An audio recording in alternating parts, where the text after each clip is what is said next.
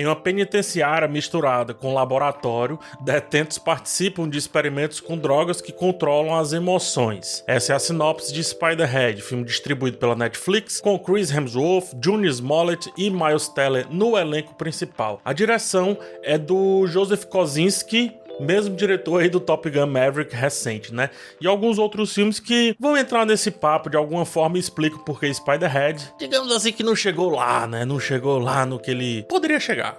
Antes de continuar rapidinho, se inscreve no canal e também deixa o like. Muito obrigado.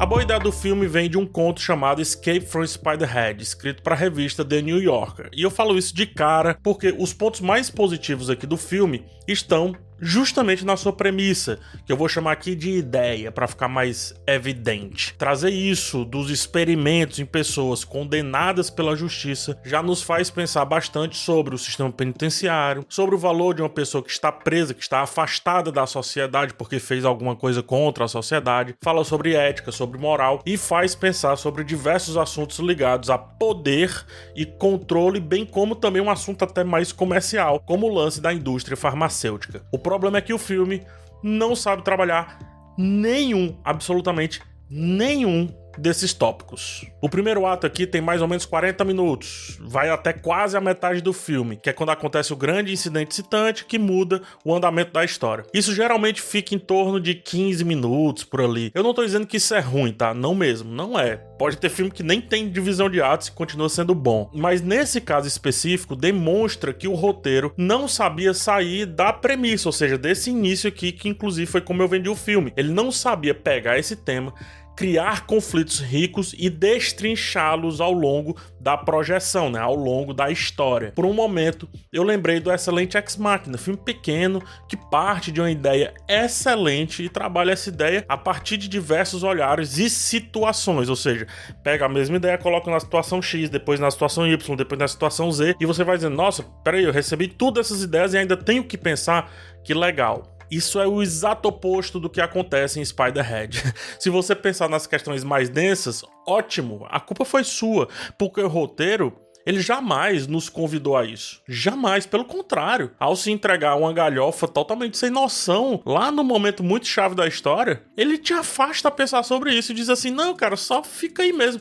Mas esse é um tipo de premissa que não tem como tratar de maneira leviana. Não tem como só. Ah, fica aí mesmo. Não é assim. Não, não, não!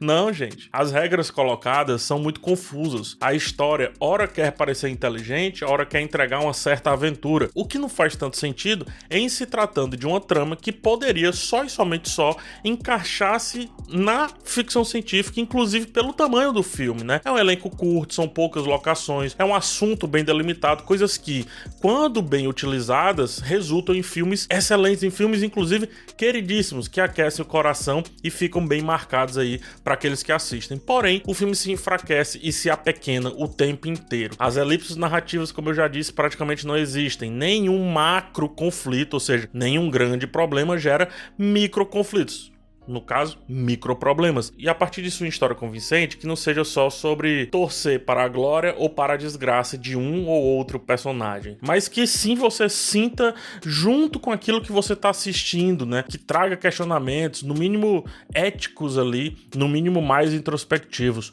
O Poço é um filme bem pequeno, só que tão bem construído, né? Que se passa também como um bom exemplo de como às vezes você fechar demais a lente e a partir desse fechamento de lente você criar vários micro temas se faz bem mais relevante do que inventar um, uma aventura completamente vazia. Esse é o ponto. Ainda assim, enquanto não degringola de vez, mostrando que não sabe o que quer ser, é interessante notar a boa direção do John Kosinski e o domínio que ele tem em fazer um filme que se equilibra entre o banal e o complexo. Isso esteticamente falando, não textualmente. Porque aqui é como se ele estivesse dirigindo uma Ferrari com limitador de velocidade, ou pior, é como dirigir uma Ferrari com um chassi de Gol, né? Com a parte de dentro e o motor e etc. de um Gol. A direção dele para nas aparências, para no superficial e não consegue salvar o roteiro muito deficitário da dupla Paul Wernick e Rich Reese, que juntos escreveram Deadpool, Vida,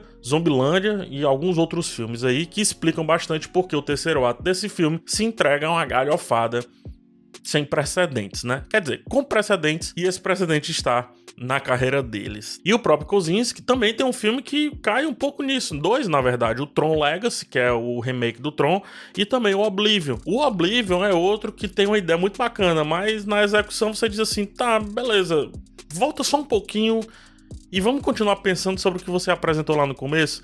Então, é, acho que o problema está muito aqui no, no, em quem foi escolhido para adaptar essa boa ideia, esse bom conto aí, que é o Spider-Head. Eu vejo esse filme como um desperdício. Como dizem hoje em dia, né?